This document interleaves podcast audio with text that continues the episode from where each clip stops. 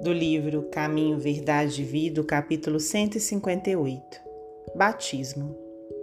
E os que ouviram foram batizados em nome do Senhor Jesus.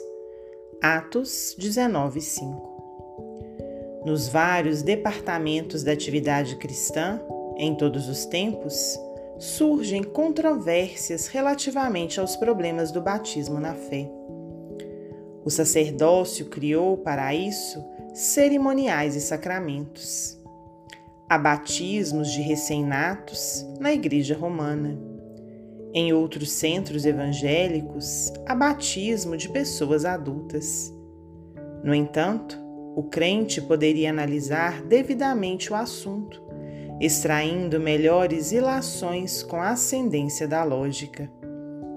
A renovação espiritual não se verificará tão só com o fato de se aplicar mais água ou menos água, ou com a circunstância de processar-se a solenidade exterior nessa ou naquela idade física do candidato. Determinadas cerimônias materiais, nesse sentido, eram compreensíveis nas épocas recuadas em que se foram empregadas.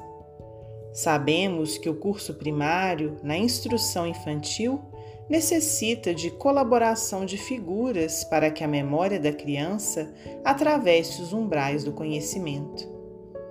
O Evangelho, porém, nas suas luzes ocultas, faz imensa claridade sobre a questão do batismo. E os que ouviram foram batizados em nome de Jesus. Aí reside a sublime verdade. A bendita renovação da alma pertence àqueles que ouviram os ensinamentos do Mestre Divino, exercitando-lhes a prática.